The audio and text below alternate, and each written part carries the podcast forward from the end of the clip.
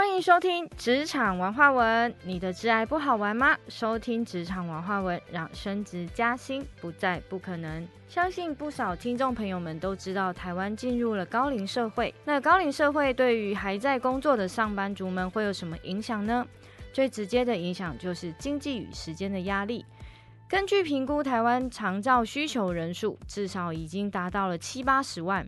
并且将随着台湾人口老化的速度持续的提升，相对的失能的人口也会大幅的增加，那也会带给不少上班族巨大的负担。那今天小米老师一样邀请到我们的职能治疗师黄百川老师一起来聊聊关于人口老化或者失能，我们能提供给呃工作家庭两头烧的上班族什么样的建议呢？一样，我们会在音乐过后马上带你来解析。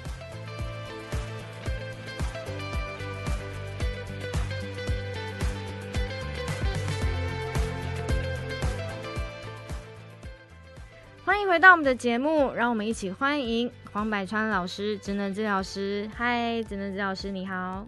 大家好，我是黄百川，职能治疗师，很高兴能够重新回到节目中，再次接受你的邀请。谢谢。哎，百川老师，我想问一下哦。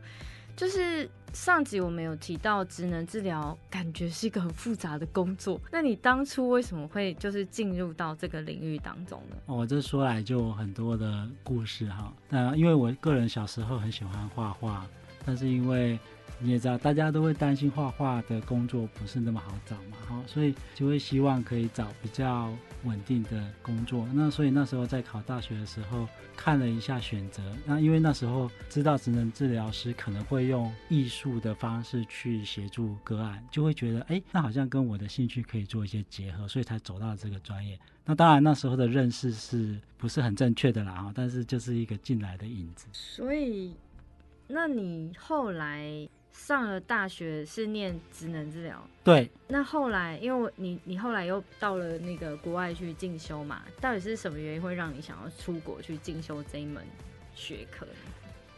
就像呃，你们现在的。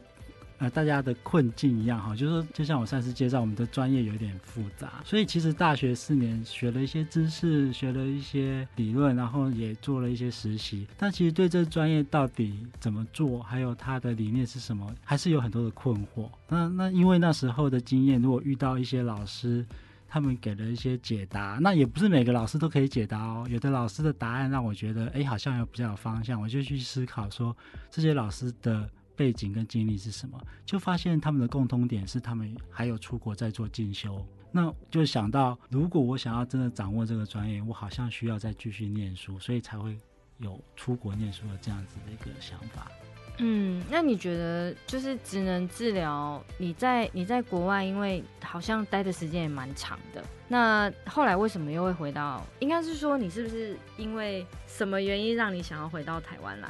呃，那时候出国念书的时候，过程中有机会接触到以前在台湾读的所谓课本上面的作者，好，也就是说以前看的书，我们都当做是一个像圣经一样的东西。但是出了国之后，可以见到写书的本人，那直接对话跟学习的时候，会发现我们对书本文字的理解有时候是错误的，好，我们自己的理解错误，但本人会解释之后，我就更理解这个专业。那在学习的过程中，我发现，因为这个专业是从西方文化发展起来的，所以他们在生活的期待跟情境跟台湾不太一样啊。他们比较期待每个人都会想要独立的完成一些事情，所以这个专业就围绕着你能不能能不能独立的生活，参与你要的事情，当做一个哲学。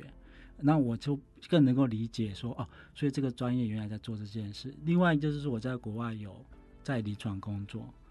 那在临床工作实际做以后，发现跟我在台湾实习的内容有点不太一样。在台湾，我们还是比较以很多部分，虽然说我们试着去啊模拟他生活的情境在做训练，但我在国外，我发现他们的职能治疗啊，除了说一开始是个案他身体还不允许他直接做的情况下，他们还蛮重视，就是说，譬如说他现在要洗澡了，那医院。那我在机构里面，如果遇到个案要洗澡，在台湾不太可能叫职能治疗师带他去洗澡，但在国外他就会直接说：“哎，这个个案要洗澡了，你有没有空？”这是你做职能治疗的一个时机点，我就直接进去陪陪陪个案洗澡，因为只有直接做他要做那件事，我们才能够直接做训练，那直接做职能治疗，那我就更理解原来这个专业的整个精神跟内涵的重点在这里。那你回来台湾之后，在就是做职能治疗这件事情，有遇到什么样的困境吗？我想比较大的困境就是大家，呃，还是会比较倾向于用医疗的角度去看这个专业。那所以在医院的训练上，还是会花很多的时间在呃比较零碎的技能啊能力的训练，未必花那么多时间去思考。他离开医院之后，他们家要怎么进行这件事情？但在国外对这个东西就还蛮重视的，因为这个是我们专业其实真正核心价值所在。那也是因为我在国外实际做过之后再回来有一些对照，所以就会让我觉得在这专业的教学上啊，啊或者是在实务上，其实都还有蛮多在精进的空间。嗯，那你怎么去协助你的学生进到这个领域当中呢？因为听起来就是好像在台湾实行职能治疗这件事情，呃，跟你原本学的专业还是有一点落差的。那我相信这个应该也是你的未来，就是你的学生在未来会面临到的一些问题嘛。以在学校的教学来说的话，我当然会尽量去帮他们连回。我们现在做啊，现在比如说我们我教他教同学说这个做到站的一个机制跟做法，跟治疗师可以协助的地方，这是一个技巧而已。但我就会非常强调跟同学问说，那他在一天里面什么时候会需要用到这个？那我们在做治疗的介入的时候的内容就围绕这件事做好，比如说你一天。醒过来，你是不是要平躺？你本来是平躺嘛，或是侧躺在床上，你要怎么去上厕所？是不是要坐起来？那坐起来之后要站起来，要走去厕所。所以，职能治疗师在做这个训练的时候，应该是以：哎，那你今天早上起来啦？你洗刷牙洗脸没？你上厕所没？你怎么去？这中间的过程，就是这个做到站里面可能是一个要素而已。那我们在介入的时候，其实是完全就是以生活你要做什么去进进行训练，但治疗师背后是去去知道这个过程会用到哪些。但对于呃个案来说，他就是在做一个日常生活的活动，但治疗师会知道他背后的要素跟该做什么调整，然后在中在中间做一些训练。那透过这个方式，同学在学习的时候会比较知道说，我们在学一些特定的知识跟技巧的时候。怎么连回所谓的日常生活那个内容？嗯，那我呃，其实如果照这个内容来说的话，确实都能够帮助到。像现在呃，每个家庭可能都面临到呃，家里就是有一些长辈年纪已经比较大，然后需要做长期照护的这个部分。那你们是怎么会怎么协助？就是这些可能需要长期照护的长辈，就是去进行这些生活上的。呃，需求或者是什么协助他们在生活当中是可以有独立做完成某一件事情的能力。这个问题就问的非常好啊，哈，因为刚前面都有讲到，我们很强调在自然的情境下，他实际做事情的地方跟方法去做训练。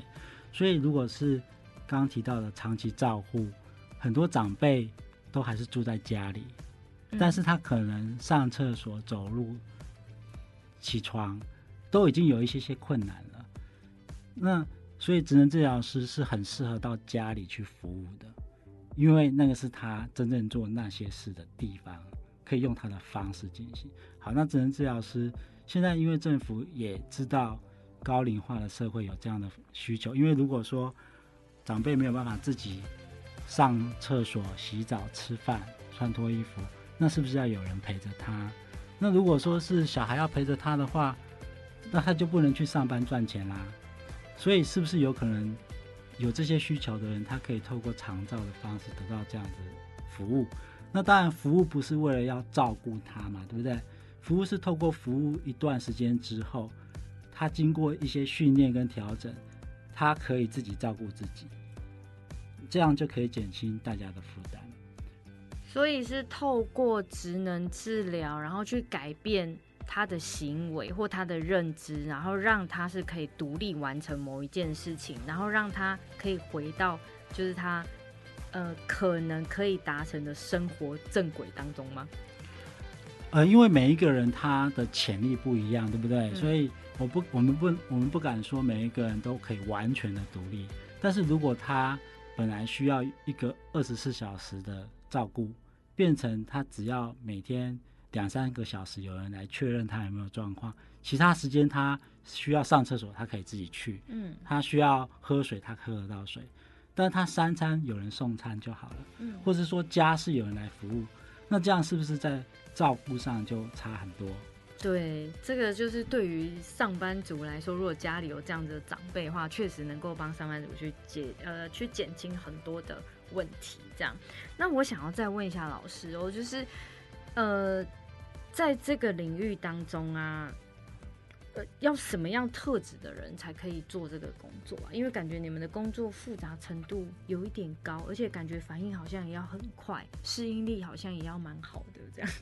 第一个，当然你我们还是会觉得你喜欢跟人相处，这这点很重要，因为这个工作就是围绕着人嘛，你的嗯。你的帮助对象就是人，所以你喜欢跟人家相处，你想要帮助人，这是第一个很重要的。第二个就是能力上面，啊，能够沟通很重要，懂得沟通很重要，因为我们刚刚有讲，每一个人他是就算是得到一样的病，他会有不一样的感觉、不一样的期待、不一样的观点，你怎么知道呢？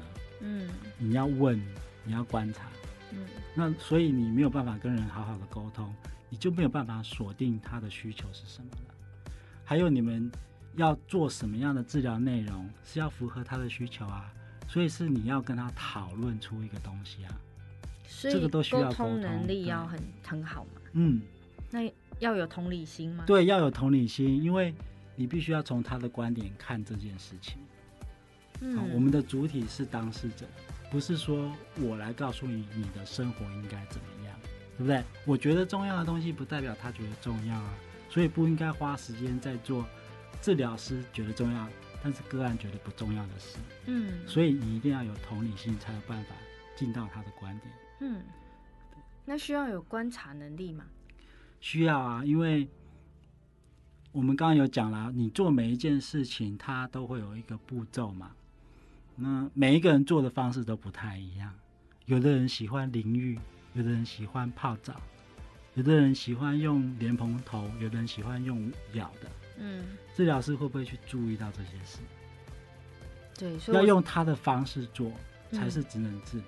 嗯那也要以他的方式做，他才会满意啊。嗯，我，那感觉这个工作需要的特质还不少哎、就是包括刚刚讲的呃，要有沟通能力，然后同理心、观察能力，然后还有应该也要需要有弹性力吧？对，因为每个人做法做法不一样啊。嗯如果说他的习惯是你从来没有遇过的，你自己也不这么做，嗯你能不能调整、嗯，去配合，或者说去理解，嗯嗯，嗯或是去想一个新方法去解决这个方案、这个这个问题？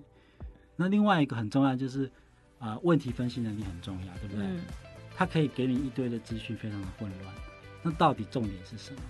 你有办你有没有办法去整理这些资讯？嗯，可是其实其实刚刚老师讲的这些特质，我们 HR 都需要有这些，所以其实这个职务好像是可以通的吼，是共通职能吗？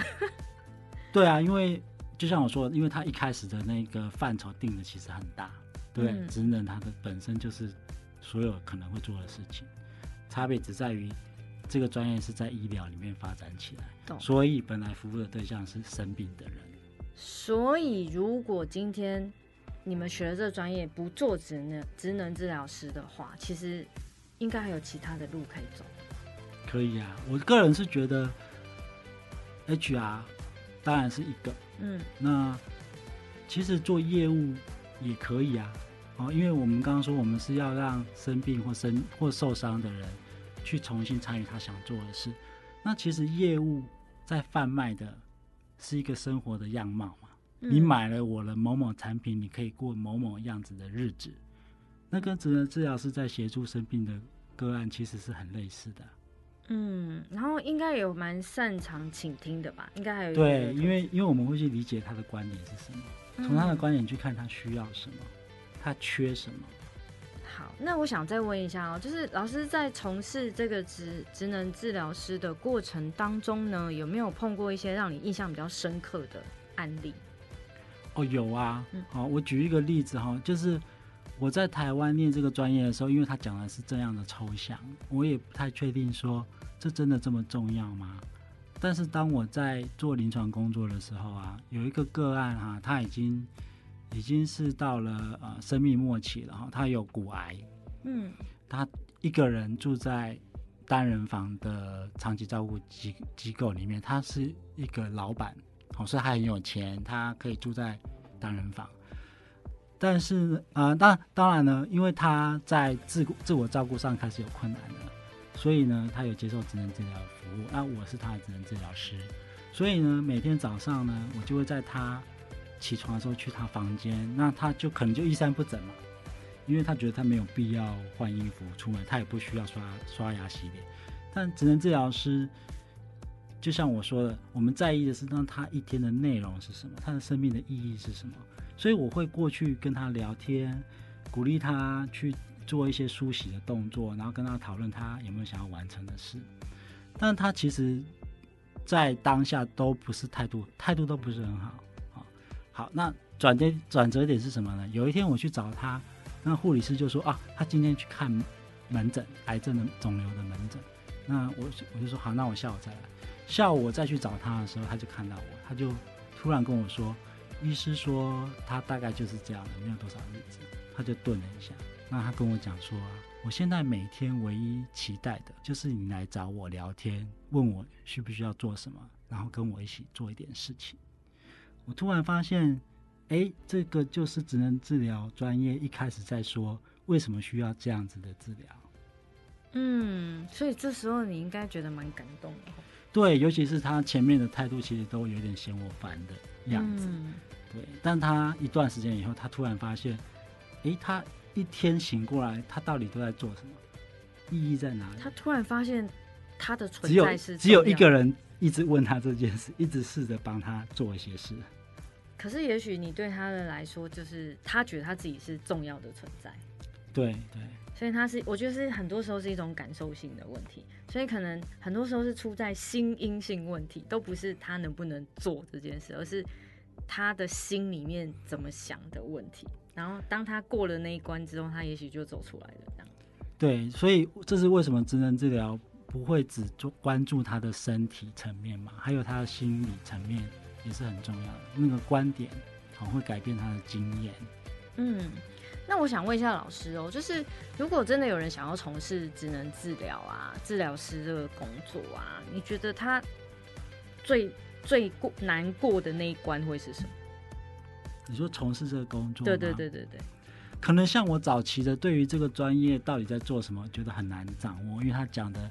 对，我们可以理解那个概念跟愿景，但实际操作上，因为变化性太多了，所以你很难很难在短时间之内觉得我已经掌握这个专业。嗯，那你觉得这个职务的本身 CP 值是高的吗？比如说它的付出跟它的回呃，就是可能，我个人我个人会切两个面向来讲这件事哦，一个是价值，一个是价钱。如果要以价值来说。它很有价值，但是以金钱跟物质的回报来说，呃，未必让你觉得它有对等的回报啦。好，譬如说薪资、福利或工作的环境不是这么好，但是你可以感觉到对当事者、对个案来说，你会产生非常巨大的影响。嗯，因为只有你真的在乎，而且在问他说，所以你生病之后困扰你的到底是什么？我们不是在处理你那个病嘛，是你的日子到底过得好不好？你想要完成什么？然后有一个专业的东西来帮你分析，说我们可以怎么样怎么样做到那件事情。即使即使你的身体没有办法完全恢复，嗯，所以你们的工作其实很伟大，你们是在帮助一个人找出他的人生意义到底是什么？哎，是这样没有错啊。譬如说有一个例子，就是一样是肠照的个案，他的疾病是不可治愈的，所以医师可能跟他讲说，这个病就是这样了。那当事者是不是觉得说，那我的我的人生完蛋了吗？家人也会觉得说，那怎么办？好像未来看不到，好像被判了一个死刑。但今天如果是职能治疗师进来，他想的是说，对生病也许不能治愈，但是你有没有想要完成什么？譬如说，他想要参加他孩子的婚礼，职能教师就会以他参加孩子婚礼这件事当做一个治疗目标。我们怎么样去维持你身体的能力？譬如说练体力呀，然后呢换一个，或者坐轮椅呀，啊，然后呢怎么安排这个活动？最后他还是可以去参加会议，而且还致辞。这中间他从来没想过他还可以做这件事，而不是躺在床上等着他的生命结束。嗯，所以真的这个工作，老实说真的很有意义，只是。看你怎么想这个工作而已。